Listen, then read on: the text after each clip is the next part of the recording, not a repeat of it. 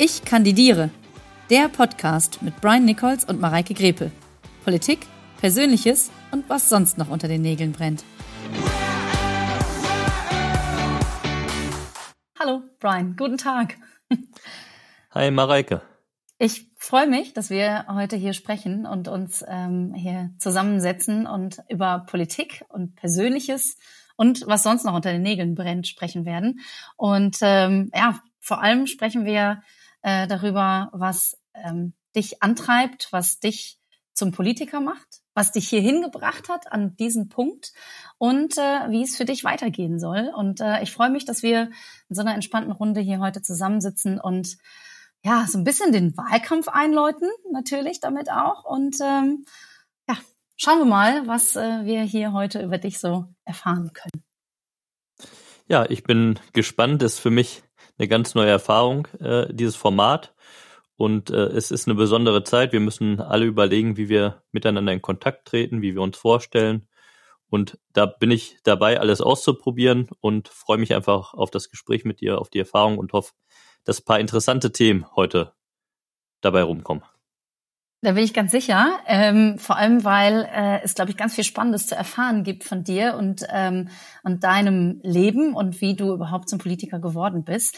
Ähm, erzähl mir ein bisschen was von dir. Also du kommst aus Mal, also du bist gebürtig aus Gelsenkirchen, du kommst aus Mal und ähm, erzähl mal so ein bisschen, wie so dein Leben bis jetzt so verlaufen ist. Was, äh, was hast du gemacht bislang?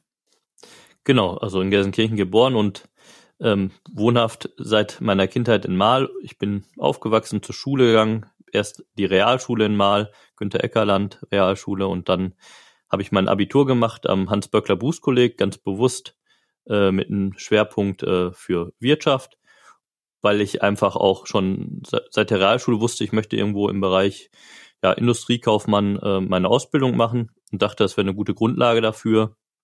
Vor allem, weil ich mit dem Abitur ja dann nochmal mehr Möglichkeiten habe als mit dem Realschulabschluss. Und habe das ähm, gemacht, habe zu der Zeit aber auch schon ja, Kommunalpolitik gemacht, mich politisch engagiert, habe dann auch das erste Mal kandidieren dürfen während meiner Abiturzeit für, für den Stadtrat. Das war eine ganz intensive, aufregende Phase und habe dann äh, die Ausbildung zum Industriekaufmann in Dortmund gemacht bei Vido SE, ist ein großer Pumpenhersteller. Das war auch nochmal eine ganz neue Erfahrung für mich, auch hinsichtlich des ÖPNV. Ich hatte zu Beginn noch gar keinen Führerschein, habe aber dann ganz schnell angefangen, einen zu machen, habe dann das auch motiviert durchgezogen und dann in zwei Monaten äh, auch die Prüfung geschafft, weil einfach die Verbindung so schlecht war. Und da merkt man dann so aus dem Alltag, da müssen sich eigentlich Dinge ändern. So verknüpft sich das die, die Lebenserfahrung dann mit dem Politischen. Ja, da muss ich direkt mal einhaken. Also die äh, Verbindung äh, hat dich einfach so unfassbar viel Zeit gekostet. Also du musstest umsteigen und das war einfach äh, äh, völlig unlogisch. Im Ruhrgebiet, was ja eigentlich ein, äh, eine Metropole sein sollte oder ist, ähm, tatsächlich von A nach B zu kommen, äh, ohne, ich weiß nicht, wie viele Stunden hast du gebraucht? Also kann ich immer ganz genau sagen, 90 Minuten, also mhm. wie ein Fußballspiel im Prinzip. Und äh, das als einfache Fahrt halt, ne? Und dann 180 Minuten nur unterwegs zu sein.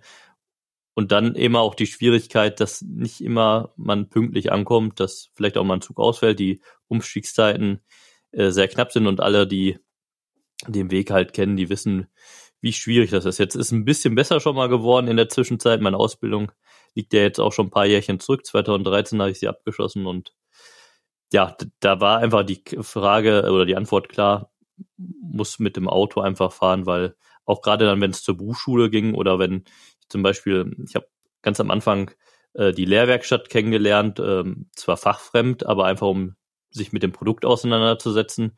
Und da habe ich die Schichtzeiten äh, gar nicht geschafft ähm, weil wir so früh gar keine Verbindung hatten, um also. pünktlich dann anzukommen. Und das waren halt so Dinge, ähm, da habe ich halt schnell gemerkt, wir reden immer davon, das muss äh, eine Alternative sein, aber dafür müssen wir natürlich auch das Angebot mhm. entsprechend gestalten. Das finde ich ganz interessant, weil das sagt total viel schon über dich aus, weil es gäbe so viele Leute, die sagen, okay, ich probiere das mit dem ÖPNV, es geht halt nicht, dann fahre ich halt Auto, gut, dann ergebe ich mich in diese Situation und sag einfach, ja, dann ist das eben so.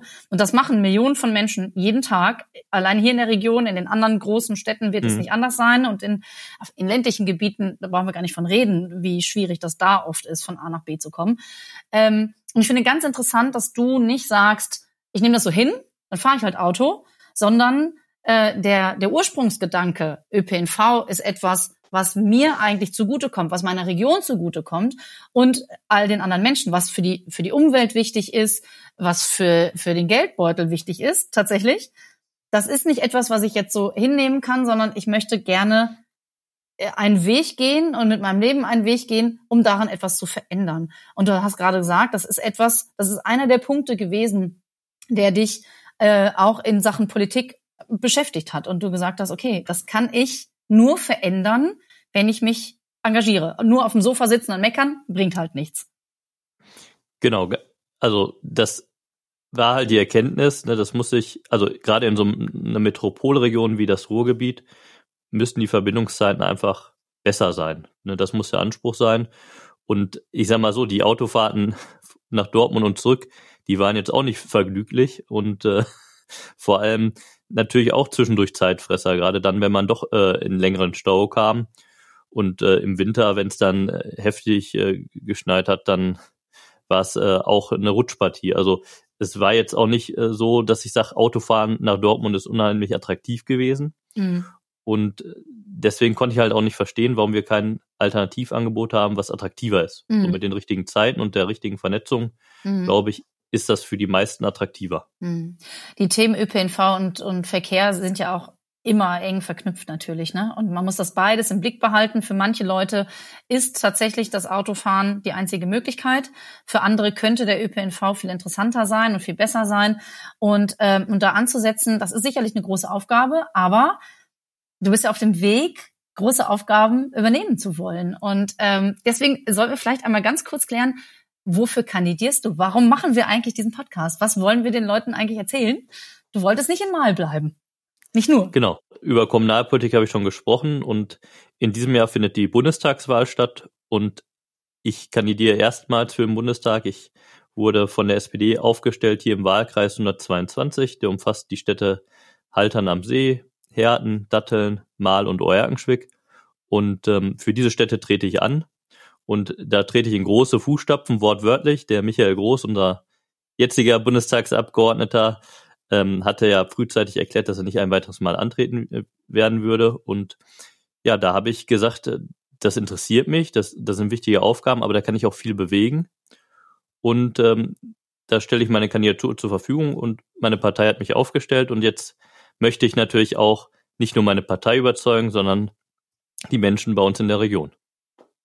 Sehr schön. Es bleibt also sehr, sehr spannend in den nächsten Wochen. Und ähm, wir wollen ja in diesem Podcast den äh, Menschen da draußen erzählen, ähm, was, äh, was du für, für Pläne hast, was du gerne äh, machen möchtest, welche Themen dich am meisten interessieren, äh, dann auch in Berlin. Und äh, wir werden in den nächsten Podcast-Folgen auch mit äh, einigen anderen äh, Politikerinnen und Politikern sprechen.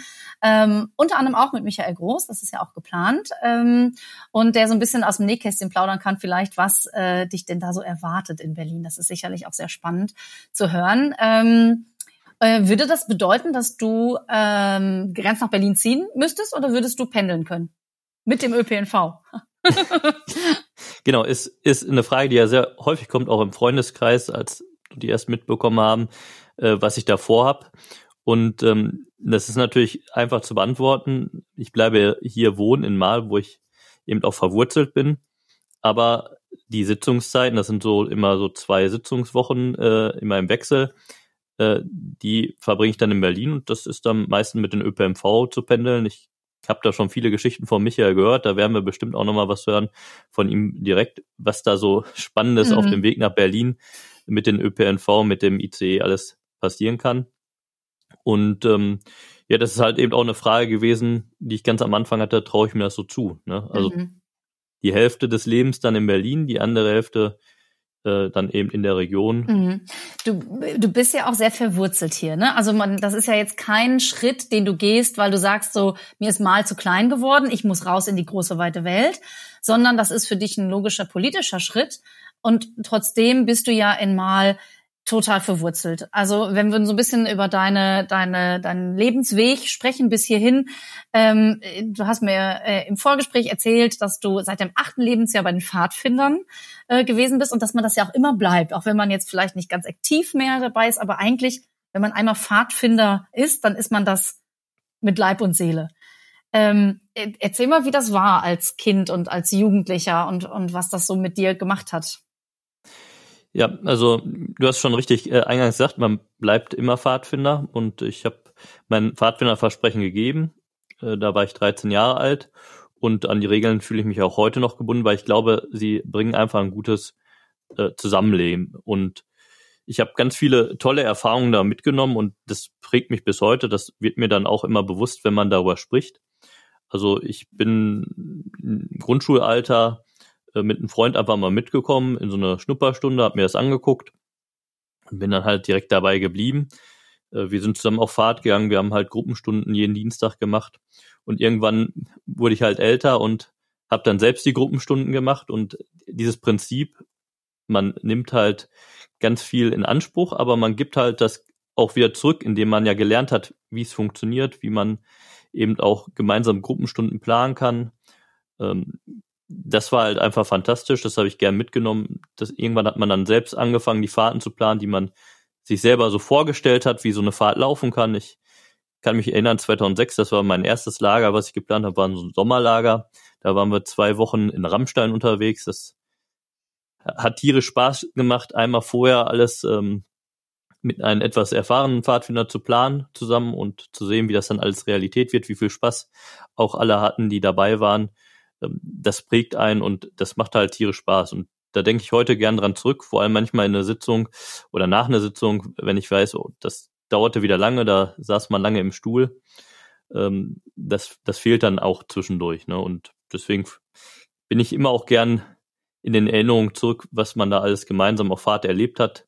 Das sind Erlebnisse, die prägen Freundschaften und äh, die mhm. prägen eigentlich auch das weitere Leben. Mhm. Das klingt total toll. Ich bin selber nicht bei den Pfadfindern gewesen, äh, aber war als Messdienerin unterwegs und, äh, und in Sportvereinen. Und ähm, tatsächlich ähm, ist dieses Gemeinschaftsgefühl, was man in so einer Situation lernt, was man auch bei der Feuerwehr, bei der Jugendfeuerwehr oder bei anderen äh, Einrichtungen ähm, kennenlernt, ja sehr prägend für äh, ein, ein, äh, ein restliches Leben. Und ähm, Demokratie tatsächlich äh, kennenzulernen, weil das spielt halt in solchen Institutionen und solchen Organisationen eine große Rolle. Man trifft Entscheidungen gemeinsam und nicht einer sagt an und dann machen alle, sondern man, man muss gemeinsam überlegen, wo wollen wir hin, was wollen wir machen, ähm, was ist gut für uns alle in der Gruppe, in der Gemeinschaft. Und ähm, da hast du sicherlich, wenn du ab dem achten Lebensjahr bei den Pfadfindern warst, ganz viel von, von mitgenommen und kennengelernt. Ich ähm, finde noch mal den Weg von der von der Natur im Pfadfinderleben äh, ganz kurz zu einem Hobby. Du fährst gerne Ski. Das finde ich ganz genau. cool. Äh, und immer in Österreich tatsächlich. Genau, oft auch immer dasselbe Skigebiet mhm. und ähm, schon schon seit Kindheit. Ich hatte das Glück, dass meine Eltern mich mit auf die Skier gesetzt haben und dass man mir auch äh, mich dazu ermutigt hat, durchzuhalten, mhm. auch wenn es wahrscheinlich am Anfang nicht mhm. so gut Wie alt warst du denn? Ist. Ähm, ich muss mal, müsste ich meine äh, Eltern nochmal genau fragen, aber ich glaube so fünf, sechs Jahre. Mhm, also schon cool. recht sehr jung angefangen. Ja. Und das äh, gibt mir heute noch viel. Das finde ich total entspannt, auch wenn ich mhm. merke, gerade so bei der körperlichen Fitness, dass die nachgelassen hat, merke ich mhm. dann immer dann, wenn ich Strecken zurücklege auf der Piste, wo ich sage, oh, jetzt hältst mal besser an, jetzt mhm. brauchst du mal eine Pause mhm. und ich mich umdrehe und sage, okay, früher bist die ganze Strecke aber bis ins Tal runtergefahren.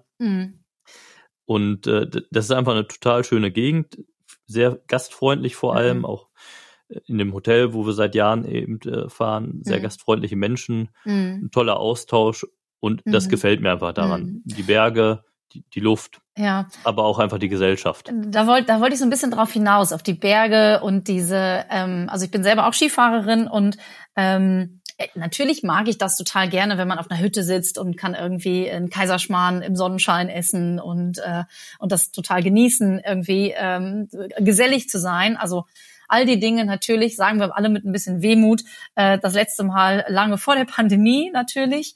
Ähm, das sind ja jetzt schon einige Monate und äh, schon zwei Skisaisonzeiten ins äh, Land gegangen, ohne dass wir alle irgendwie in die Berge gekonnt hätten. Ähm, und tatsächlich, ähm, also so sehr ich das mag, äh, so diese Geselligkeit und diese, diese, dieses Gefühl, so hey, ich bin hier im Skiurlaub, aber man hat tatsächlich auch diesen Moment, wenn man auf der Piste mal kurz anhält und sich umdreht und sieht, wie groß die, die Berge sind. Äh, das, das ist schon, schon echt bewegend. Ne? Und man ist dann wirklich sehr, ja, so sehr in der, in der Natur unterwegs. Deswegen habe ich das gerade angesprochen. Nein, also kann ich, kann ich gut nachvollziehen. Ich, ist noch gar nicht so lange her, da war ich ähm, ja auch in der Situation, dass ich es nochmal verkaufen musste, Skifahren. Also mhm. mein, meine Frau ist eher so, wir machen im Sommer schönen Urlaub am Strand mal und mhm lassen da die Seele baumeln. Ich brauche immer so Aktivität. Und äh, dann haben wir mal eben gesagt, wir probieren beides miteinander aus und habe ich halt eben auch überlegt, wie ich Skifahren gut verkaufe und wie, wie ich da Lust drauf mache. Und äh, sie sagt heute auch, das macht total Spaß. Das machen wir eben jetzt auch dann, wenn es möglich ist, im, mhm. im Wechsel. Und das ist halt eben auch total schön, weil ich finde, auch da ist so ein Gruppenerlebnis, wenn man mhm. Also man kann gut alleine die Berge runterfahren, klar, aber ich finde, das macht nochmal richtig Spaß, wenn man in der Gruppe unterwegs ist. Klar, man muss dann aufeinander achten, das finde mhm. ich wichtig, gerade bei den verschiedenen Schwierigkeitsgraden. Aber so eine Tour halt einfach mehrere Pistenkilometer miteinander und dann klar so ein Highlight auf Hütte, äh, vielleicht auf die man sich ganz besonders gefreut hat, wo man dann auch Kaiserschmarrn finde ich auch ganz gut, mache ich aber auch gerne mal zu Hause. Und Apfelstrudel war immer so mein oh, Highlight auf Mit Vanillesoße. Mm, genau. Großartig. Bin ich sofort dabei. Sag Bescheid. ich ja. komme ich komm sofort rum. Schön.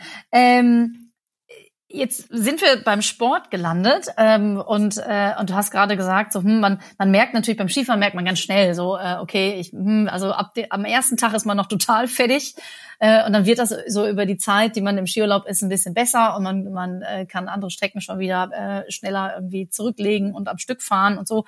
Ähm, was sind denn sonst Sportarten, die dich äh, ja, die dich begeistern? Also du bist Fußballfan, habe ich gehört, aber nicht vom Spielen selber. genau, Spielen habe ich auch ausprobiert, äh, zweimal, einmal bei den Minikickers und einmal dann nochmal später in der Jugend.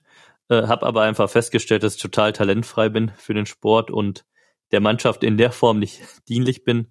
Ähm, habe mich dann aufs Zuschauen äh, tatsächlich äh, beschränkt und ähm, bin halt äh, großer Freund vom BVB, obwohl in Gelsenkirchen geboren. Das oh, bringt mich immer in Konflikt mit meiner Familie, aber auch natürlich mit meinem Freundeskreis, wo ich auch äh, viele Schalkerinnen und Schalker habe, ähm, was aber irgendwie auch den Reiz ausmacht, weil man sich natürlich einfach ein bisschen necken kann, weil man auch den einen oder anderen Spruch gegenseitig äh, sich drücken kann, aber auch also, weil man natürlich die Spiele genießen kann mhm. zusammen und äh, das macht mhm. halt unheimlich viel Freude und Spaß. Mhm. Mir hat mal ein, äh, ein äh, guter Freund und ehemaliger Arbeitskollege gesagt, der selber äh, Schalke-Fan ist, dass eigentlich Fußball äh, eigentlich so ein Abbild des wahren Lebens ist in vielen Situationen. Und wenn du jetzt sagst, man ist mit äh, anderen, äh, mit Fans von anderen Vereinen, also zum Beispiel Schalkern, also ein bisschen in so einem Schlagabtausch. Das ist ja ähnlich in der Politik. Manchmal, man, man redet von dem gleichen Thema, aber von zwei verschiedenen Seiten. Und man muss irgendwie seinen Standpunkt äh, rüberbringen und erklären und verteidigen, warum denn die eigene Sicht auf die Dinge die bessere ist natürlich. Und, äh, und es wäre natürlich äh, sehr faszinierend, wenn man viele Schalker überzeugen könnte, zu den Borussen zu wechseln. Das wird vielleicht nicht so leicht, aber äh, das ist in der Politik natürlich dann nochmal viel ähm, viel krasser, selbstverständlich, und viel, ähm, äh, viel essentieller. Äh, aber das gleiche Prinzip, oder? Genau, also der Unterschied ist, glaube ich, der springende, dass es doch äh, einfacher ist, ähm, bei äh, Wahlen zu überzeugen, auch mal das Kreuz an einer anderen Stelle zu machen und dass da eine äh, größere Dynamik drin ist als im Fußball. Finde ich aber auch gut so, dass es genau so rum ist, denn ähm, bei Politik geht es natürlich noch viel stärker um die Sache und äh, da muss man dann eben drauf fokussiert sein. Und bei Fußball geht es um Leidenschaft, geht es viel mehr natürlich auf das, was das Herz sagt. Ich bin durch meinen Vater vor allem äh, zum äh, BVB gekommen und habe da meine Leidenschaft dann entwickelt. Ähm, bin als Kind halt ins Stadion mitgenommen worden, habe dann halt auch ähm, die ein oder andere Meisterschaft im Stadion miterleben dürfen. Da hat mein Vater mich einfach mitgenommen und geprägt dadurch und mhm. vor allem dadurch hat sich die Leidenschaft dann äh, entwickelt und die Beziehung zum Verein und ich glaube, die Geschichten sind bei ganz vielen recht ähnlich, mhm. dass man mitgenommen wurde, dass man ähm, dann da auch eben sein Interesse und seine Fanbeziehung entwickelt hat. Mhm. Und ich finde, das ist, ähm, das muss man auch jedem lassen. Und da kann man trotzdem dann auch unheimlich viel Spaß miteinander haben, wenn man äh, eben sich da auch so ein bisschen äh, eben die Leidenschaften äh, eben äh, ja, erklärt mhm. und sagt, äh, warum der eigene Verein eben der bessere ist, den mhm. schöneren Fußball spielt. Manchmal muss man dann Zähneknirschen zugeben, dass der vielleicht doch nicht so gut gerade spielt. äh, das habe ich auch eine Zeit lang erlebt. Ähm, das ist halt, das gehört dazu und dafür mhm. macht man das. Ne? Mhm. Was ein bisschen in letzter Zeit äh, eben nicht so schön ist, ist, dass es viel zu sehr eben auf, also sind immer diese größeren Summen, die immer größer und immer mhm. unvorstellbar mhm. werden. Und ich glaube, das zum Beispiel eint irgendwie alle Fußballfans, dass man sagt, das ist nicht das, warum wir Fußball gucken und was mhm. wir sehen mhm. wollen. Und da merkt man auch, wo kann man wieder zusammenarbeiten, ne? über den Tellerrand schauen und miteinander denken. Mhm. Und das finde ich super. Ja, es ist, ich meine, es ist nicht mehr, im Moment ist es nicht mehr der Sport des kleinen Mannes, ne? Eine Dauerkarte kostet sehr viel Geld. Ähm, also auch das natürlich wieder ein Thema außerhalb der Pandemie, logischerweise. Ähm, aber ähm, früher war das, da konnte man für ein Apfel und ein Ei ins Stadion und da konnte, konnte jeder, jeder Kumpel von der Zeche sich ein Fußballspiel angucken gehen. Und das ist tatsächlich elitärer geworden. Und, und da verliert manchmal ähm, der Fußball an sich, nicht der einzelne Verein, aber alle in der Summe so ein bisschen die Bodenhaftung. Ne? Und das ist natürlich jetzt für dich als jemand, der aus Mal kommt, aus einer äh, aus einer Stadt, in der Bodenständigkeit großgeschrieben wird, ganz klar. Ähm, sicherlich auch, ähm, auch manchmal äh, verletzend und traurig, ne? wenn man so sieht, dass, dass, dass, so, dass das so eskaliert und man gar nicht mehr weiß, äh, wie, äh, wie ist das passiert? Ne? Warum, warum ist das zu so einem Luxusding geworden? Und ähm, ja, das bringt uns ein, ein bisschen äh, tatsächlich nochmal zurück zur Politik, weil du hast das gerade so schön gesagt, ähm, natürlich kann man Wählerinnen und Wähler äh, äh, leichter ähm, verändern in ihrer Meinung oder in der Tendenz, wo sie ihr Kreuz machen, ähm, was zum einen sehr gut ist. Natürlich, wenn man sie überzeugt, dass sie, dass sie das Kreuz bei der eigenen Partei machen äh, oder bei dem eigenen Namen. Ähm, es wird schwierig, wenn sie das machen bei einer Partei, die man ähm, überhaupt nicht äh, gut findet und nachvollziehen kann, warum sich Leute dafür äh, stark machen. Darüber reden wir äh, zum Schluss noch ein bisschen, ähm, weil äh, das Thema äh, rechts sicherlich in der, in der Politik im Moment ganz, ganz deutlich äh, ein wichtiges Thema ist. Ähm, Auf jeden Fall. Aber ich würde gerne so ein bisschen erfahren, wie wie bist du zum Sozialdemokraten geworden, wenn ähm, also man steht ja nicht morgens auf und sagt, ach, also jetzt trete ich mal in die SPD ein. Wie ist das passiert? Wobei es fast schon so war, dass ich morgens aufgewacht bin und gesagt habe, jetzt trete ich in die SPD ein. Äh, aber vielleicht am Anfang. Also ich habe, ähm, wir haben ja darüber gesprochen, Jugendverbandsarbeit, über die Pfadfinder kennengelernt und ähm, bin in dem Bereich natürlich auch dann aktiv gewesen und habe auch zur Schulzeit dann irgendwann mal äh, so ein Plakat gesehen, da wurde die Gründung eines Jugendforums beworben, was als Jugendbeteiligungsgremium eben gedacht war, um ja Jugendpolitik in Mal zu machen. Und da habe ich dann einfach mal reingeschaut und habe mitgemacht. Es hat mir auch total Spaß gemacht. Und darüber ist dann auch so ein bisschen der Kontakt gekommen. Man hat mal so eine Ausschusssitzung vom Jugendhilfeausschuss kennengelernt, hat dann geguckt, wer sitzt da so, wie reden die da. Und äh, ist jetzt kein Geheimnis, kann ich schon mal vorwegschicken, äh, hat mich natürlich die SPD und die ähm, Mitglieder der SPD dort besonders beeindruckt. Und ähm, dann hat man auch mal eben festgestellt, mit wem kann man halt an welcher Stelle auch mal ins Gespräch kommen und auch wer hört zu, wer ist vielleicht auch offen für die Ideen, die man gibt. Und ja, das hatte sich dann so ergeben, dass ich den Eindruck hatte, das ist die SPD. Dann habe ich auch mal den Michael Groß kennengelernt, auch recht früh und gesprochen. Der hatte auch so ein paar Dinge erklärt über die Partei. Und ja, dann war auch noch 2005, da bin ich eingetreten. Die äh, verlorene Bundestagswahl für die SPD sehr schmerzhaft. Und ja, da habe ich gesagt, da will ich das jetzt gerade so viel los, da will ich mich einmischen, da will ich mich einbringen, da will ich einfach mal gucken, komme ich da vielleicht auch mit meinen Ideen vor, kann ich mich da einbringen. Und das hat sehr gut funktioniert. Ich bin dann ins äh, Parteibüro gegangen, habe dann erstmal die Frage bekommen, willst du wirklich in die SPD eintreten oder willst du nicht erstmal bei den Users mitmachen? Ich gesagt, nee, wenn, dann alles. Und habe dann das Komplettpaket genommen. Bin dann allerdings auch relativ äh, zeitnah danach in die Situation gekommen, dass ich ähm, die Jusos mit aufbauen durfte, wieder einmal, die sind da mal zu der Zeit ein bisschen eingeschlafen. Mhm, das wäre jetzt meine Frage gewesen. Ah, ähm, okay. weil, genau, weil nämlich die Jusos, ähm, für die Leute, die sich jetzt noch nicht so viel mit der Aufteilung äh, der Partei irgendwie ähm, beschäftigt haben, ähm, ich hätte jetzt gedacht, das gibt's in jeder Stadt. Das ist automatisch, wenn man eine, äh, eine SPD-Vertretung in einer Stadt hat, dann gibt es automatisch äh, im Stadtverband auch Jusos. Aber das ist nicht so, ne? Das ist, also die gibt es bundesweit, aber nicht in jeder Stadt sind die äh, tatsächlich vertreten oder aktiv. Das Genau, musst du also Ju- erklären eben. Genau, die, die Jusos sind ja im Prinzip die Jugendorganisation der Partei und haben ja das Ziel, vor allem äh, junge Menschen an Politik heranzuführen und zu beteiligen. Und das hat natürlich immer was damit zu tun, wie ist die Altersstruktur vielleicht auch der Mitglieder in der Partei, Mhm. äh, wer macht da wie mit. Und ja, dann kann man die halt eben gründen, wenn es genügend äh, Interessenten gibt. Und in Mal gab's also schon ganz lange immer User, aber die, die gab's auch zu der Zeit, wo ich eingetreten war, aber da war gerade so ein Umbruch.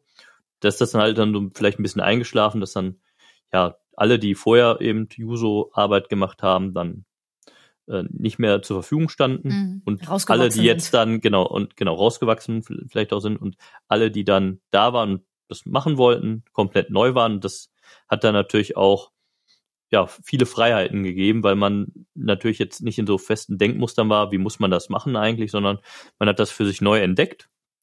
Aber man hat auch viel Unterstützung halt von den erfahrenen Parteimitgliedern bekommen, die dann gesagt haben, äh, wir unterstützen euch da, wenn ihr Hilfe braucht, sagt Bescheid.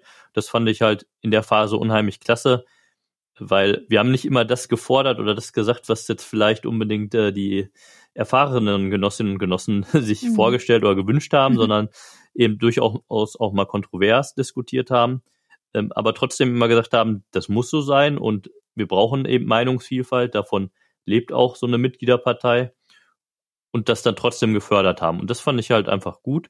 Und das hat mich dann erst richtig motiviert und dann ist man dabei geblieben und in der Zeit sind auch dann Freundschaften entstanden, die, die bis heute halten. Also zum Beispiel äh, mit dem Benjamin, mit dem habe ich seinerzeit als Sprecher angefangen, der Jusos, äh, zeitgleich, das, also eher durch eine Zufallsbekanntschaft und äh, ist halt mein bester Freund bis heute. Mhm, schön. So, er wohnt jetzt äh, leider, leider in Anführungszeichen in Erl in Rasfeld. Also es hat mal verlassen, die Entfernung ist ein bisschen weiter geworden, deswegen leider.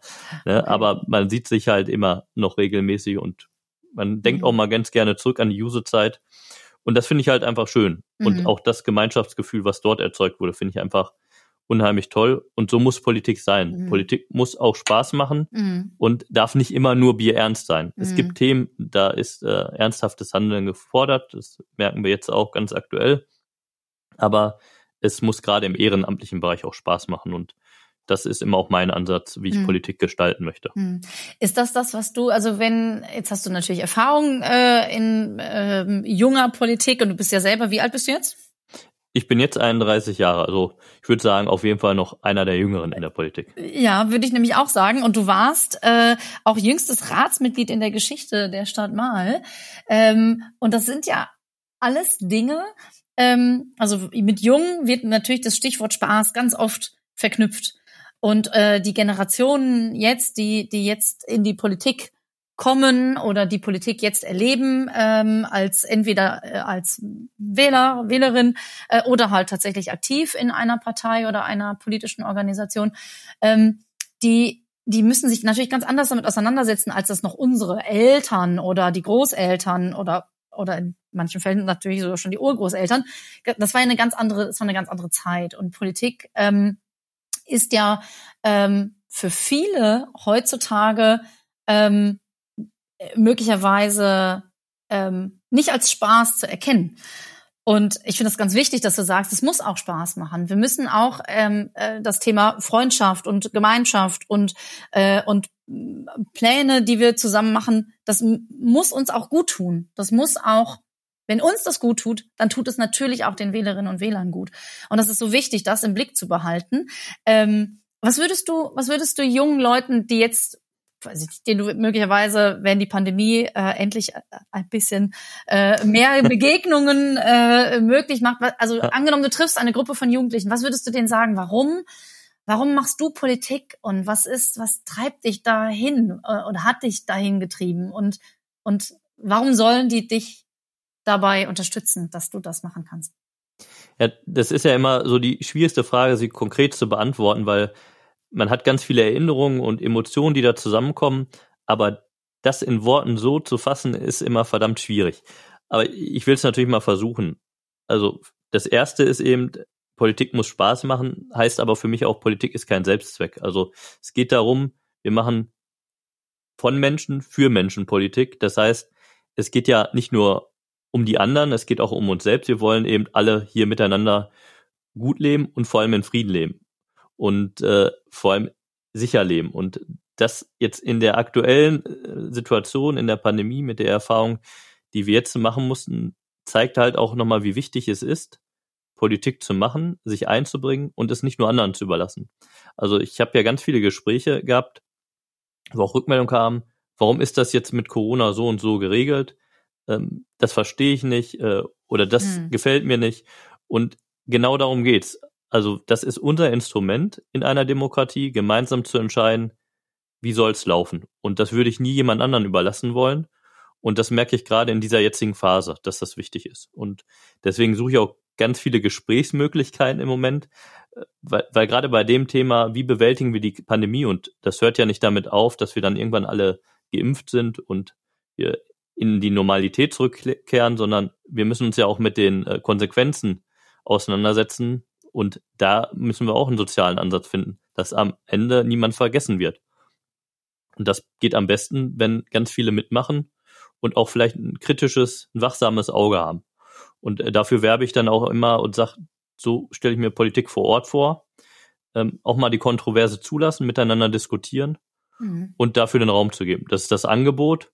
Und ich glaube, mhm. das ist attraktiv, wenn man da mitmacht mhm. und wenn man sich eben auch einbringt. Mhm. Und es ist ja auch der einzige Weg, tatsächlich etwas zu verändern. Wenn man ähm, mit etwas unzufrieden ist oder einen, einen Ansatz sieht, etwas, was einem im äh, eigenen Leben, im Alltag nicht gefällt, das ist der einzige Weg, tatsächlich etwas daran zu verändern. Und dafür leben wir ja in einer Demokratie. Ähm, und äh, du wenn du sagst, ich möchte, ähm, auf, äh, auf deiner Homepage steht das so schön, äh, dass du die Welt verbessern möchtest und das ähm, mögen manche Leute möglicherweise als ähm, als einen sehr hehren Wunsch äh, äh, kennzeichnen, aber ich persönlich, als ich das gelesen habe, habe gedacht, was für ein guter Ansatz, weil darunter sollte man es ja nie machen. Wenn man nicht mit diesem Gedanken aufsteht und sagt, ich mache Politik, weil ich diese Welt äh, verbessern möchte, da, da reden wir nicht von der Weltherrschaft, sondern wir reden von den ganz kleinen Schritten, dann den größeren Schritten und immer mit dem Ziel zu sagen, ich möchte für meine Mitmenschen und für mich selbst die Welt ein bisschen besser machen. Und das finde ich ist ein ganz, äh, ein ganz großartiger Plan und das ist ein super Antrieb, den man äh, haben kann und muss. Genau, aber was du auch sagst, ganz wichtig, es muss nicht immer in großen Schritten sein und es findet nicht immer alles auf der Bühne der großen Politik statt, sondern manchmal auch im Kleinen, was gar nicht so wahrgenommen wird. Und das ist so das, was ich aus den äh, ja über zehn Jahren Kommunalpolitik für mich jetzt mitnehme. Äh, manche Anliegen wirken vielleicht ganz klein, aber für die Person, die dieses Anliegen hat, ist das vielleicht in dem Moment eine ganz große Sache. Und wenn man die lösen kann, dann tut man auch gemeinsam was ganz Gutes. Und das hat einen großen Effekt. Und das darf man nicht unterschätzen und deswegen gibt es auch keine Themen, die zu klein sind. Und Politik muss halt eben den Raum bieten, wenn ich mich einbringen möchte, muss das auf mich persönlich auch passen. Also mit dem Zeitbudget, was ich habe, muss ich mich einbringen können. Und dafür sorge ich ja mittlerweile selbst als Stadtverbandsvorsitzender, zum Beispiel in der SPD mal. Aber ich weiß, das machen wir an ganz vielen Stellen äh, in der SPD, äh, vor allem hier in der Region, wo ich das sehe und merke und auch beurteilen kann, kann ich sagen, jeder und jede kann sich so einbringen, wie es eben vom Zeitbudget passt. Und das muss in Ordnung sein und so muss Politik funktionieren. Und das nochmal ins Bewusstsein zu rufen und zu sagen, das ist so und das kann so auch für dich sein, das möchte ich auch mit der Kampagne verbinden. Auch wenn es mhm. vielleicht bisschen neben dem Bundestag äh, ist und jetzt nicht unbedingt mit der Bundestagskandidatur äh, zu tun hat, mhm. möchte ich das auch transportieren, weil mhm. es bietet immer auch die Chance, so einen Wahlkampf und so eine Kampagne zu sagen, mach mit, bring dich mhm. ein. Und vielleicht ist unter denjenigen, vielleicht auch jungen Menschen, die dann mitmachen, äh, eine Kandidatin oder ein Kandidat für die, die nächste Wahl oder übernächste Wahl. Mhm. Also muss man ja nicht so konkret fassen, aber mhm. Äh, ja. so funktioniert Politik und Politik machen wir füreinander. Ja. Und das ist mein Ansatz. Ja. Und daran habe ich persönlich auch Spaß und ja, und so funktioniert, einfach. Und so funktioniert Zukunft tatsächlich, ne? Und genau. Das ist ja, und das, da komme ich vielleicht nochmal auf diesen, auf diesen Blick, äh, auf die Zukunft. Ähm, wenn, jetzt haben wir natürlich noch ein bisschen Zeit bis zum 26. September, bis zur Bundestagswahl. Ähm, aber dann, dann passiert natürlich möglicherweise schnell viel. Ähm, bereitest du dich auf die großen Themen, die dann auf deinem Schreibtisch liegen könnten, jetzt schon vor? Was, ähm, äh, womit musst du dich beschäftigen? Was, was hast du so auf deinem Schreibtisch liegen als, als Themen? Äh, welche? Genau. Also ich ähm, trete ja an, um zu gewinnen. Das ist ganz klar. Ich möchte hier im Wahlkreis das Mandat haben, um eben für diese Region eine Stimme zu sein und äh, eben für die Interessen einzutreten. Und für mich ist persönlich schon ganz wichtig erstmal die Themen äh, Arbeit und Ausbildung und auch nochmal den Wert von Ausbildung äh, deutlich zu machen. Ähm, also es ist kein Studium oder Ausbildung, sondern beides ist wichtig, beides brauchen wir und beides müssen wir halt fördern und verdient Anerkennung.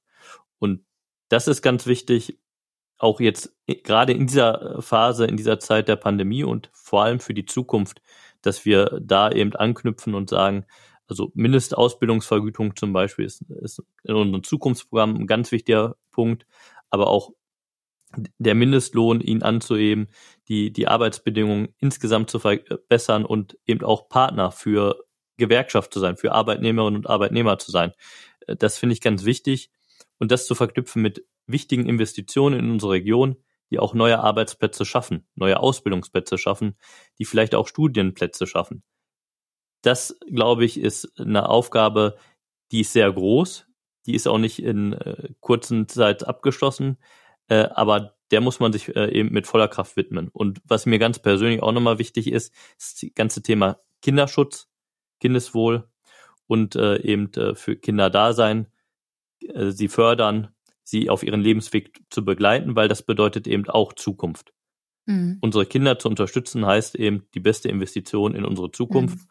Und deswegen finde ich auch ganz wichtig, die aktuellen Bemühungen, die Kinderrechte ins Grundgesetz zu schreiben und zu verankern, weil sie Kinder dann nochmal eine andere Rechtsstellung geben. Ja, du sagst gerade äh, Kinderrechte und ähm, Schule und Bildung, Ausbildung, Studium, das sind alles unglaublich wichtige Themen ähm, für dieses Land, für diese Region. Ähm, und ich habe selber zwei Töchter und äh, sehe, wie, wie Schule äh, im Moment funktionieren muss in der Pandemie, was natürlich nochmal äh, extrem erschwert ist, die gesamte äh, Bildungsthematik. Ähm, und ich sehe auch, wie, ähm, wie schwierig Chancengleichheit als Thema ist, wie wichtig das ist, alle Kinder mitzunehmen und, ähm, und allen die gleichen Wege zu eröffnen, idealerweise. Ich sehe aber auch, wie schwierig das ist. Und, ähm, und da muss natürlich die Politik ansetzen. Und, ähm, und ich finde es ganz interessant, dass du sagst, es ist ein ganz wichtiger Punkt für dich, weil, ähm, weil das auch etwas ist, was man natürlich dringend mit nach Berlin nehmen muss aus dieser Region. Genau, auf jeden Fall stimme ich dir zu. Und es baut ja darauf auf, wenn wir sagen, wir setzen die Kinderrechte ins Grundgesetz, dann ist das ja nicht einfach ein paar Zeilen zusätzlich ins Grundgesetz und dann passiert da nichts, sondern es hat halt auch eine richtliche Wirkung und das hat halt auch nochmal eine Signalwirkung, die jetzt nicht nur reine Symbolik ist. Und es ist natürlich nochmal ein Auftrag und eine Selbstverpflichtung an Politik und auch an den Teil der Politik, der das, sage ich mal, nicht so auf der Pfanne hat, ähm, ohne jetzt ähm, das bewerten zu wollen. Ne? Ich weiß, vollkommen in Ordnung. Jeder hat seine Schwerpunkte, aber wenn wir über Zukunft sprechen und wie wir sie gestalten wollen, dann dürfen wir das auf keinen Fall außer Acht lassen. Mhm. Und das heißt ja nicht, dass wir nicht andere Themen auch anpacken wollen, aber das ist halt substanziell. Mhm. Bedeutet, Bildung ähm, hängt auch zusammen mit Integration. Du sagst, äh, hast in einem anderen Gespräch in einem anderen äh, Zusammenhang einmal gesagt, wie wichtig dir Vielfalt ist, dass du das extrem positiv siehst und dass du dich ganz klar, ähm, ich glaube, dass das Zitat war, klare Kante gegen rechts. Also das steht für dich außer Frage. Eine Rechtsorientierung ist absolut undenkbar. Ähm, und wenn man jetzt so die, die Umfragewerte der letzten Wochen äh, mal anschaut, ähm, dann ist das manchmal beunruhigend zu sehen, wie manche Parteien, eine bestimmte Partei, deren Namen wir jetzt mal nicht nennen, aber alle wissen, wovon wir sprechen, ähm, dass, äh, dass da eine, ein großer ähm, Zulauf tatsächlich äh, stattgefunden hat. Und ähm, das äh, steht für dich und für die SPD natürlich komplett außer Frage, äh, sich da auch nur im geringsten anzunähern. Äh, äh, kannst du ein bisschen ausführen, äh, was das, was die klare Kante gegen rechts für dich bedeutet? Ja, also die war natürlich schon vorher da, aber mit einem Grund, warum ich in die SPD eingetreten bin, ist, dass diese klare Kante eben auch praktiziert wird in der SPD und dass das an allen Ecken eben auch von den Dächern geschrien wird und das ist halt leider notwendig. Ja, also ich höre das manchmal auch im Freundeskreis, muss man das immer so betonen. Ja, man muss es leider so betonen. Und ähm, die Partei, die du angesprochen hattest, ähm, ist leider der letzte Grund, der jetzt jüngst dazu kam, warum man es so tun muss. Ähm, man sieht halt viele Bewegungen und die sogenannten sozialen Netzwerke sind da auch nicht immer hilfreich, gerade weil sie eben ihre Blasen bilden, dann eben auch mit Fehlinformationen gearbeitet wird und Leute verunsichern und in diese Richtung treiben. Also ich habe gesagt, Vielfalt ist für mich besonders wichtig. Das ist eben auch Teil meiner Lebenserfahrung. Äh, die Menschen, die ich kennengelernt habe, ähm, sind halt vielfältig, ob das religiös ist oder ob das von der Herkunft ist, äh, von ihrer Sicht, wie das Leben zu funktionieren hat. Aber das ist alles, wenn man es miteinander eben diskutiert, wenn man darüber reden kann, miteinander, wenn man auch gucken kann, wo sind die Gemeinsamkeiten, äh, aber eben auch, wo sind die Unterschiede, die uns einfach nochmal besonders machen. Wenn, wenn man das alles eben bespricht und den Wert darin erkennt, dann sieht man, dass das eigentlich uns stärkt und voranbringt als Gesellschaft. Eben aber auch als kleiner Freundeskreis, also im Kleinen wie im Großen. Und die Menschen, die das nutzen wollen, um äh, ja Fremdartigkeit als als was Schlechtes zu definieren und äh, damit Angst zu machen, und bewusst Ängste schüren. Also nicht schauen, wie kann man etwas lösen, ein Problem, sondern wie kann man das Problem nutzen, um zusätzlich Angst zu erzeugen und wen kann man als Sündenbock dafür als Gruppe dann auch nochmal definieren. Den muss man entschieden entgegentreten. Man muss diese, ja auch, Entschuldigung, wenn ich das so sage, aber diese abartigen Strategien muss man halt eben auch darstellen und entlarven. Das ist für mich halt auch klare Kante gegen rechts. Also auf der Demo auch mal klar zu sagen, hier stehe ich heute. Und zeige eben, äh, dass ich damit nicht einverstanden bin.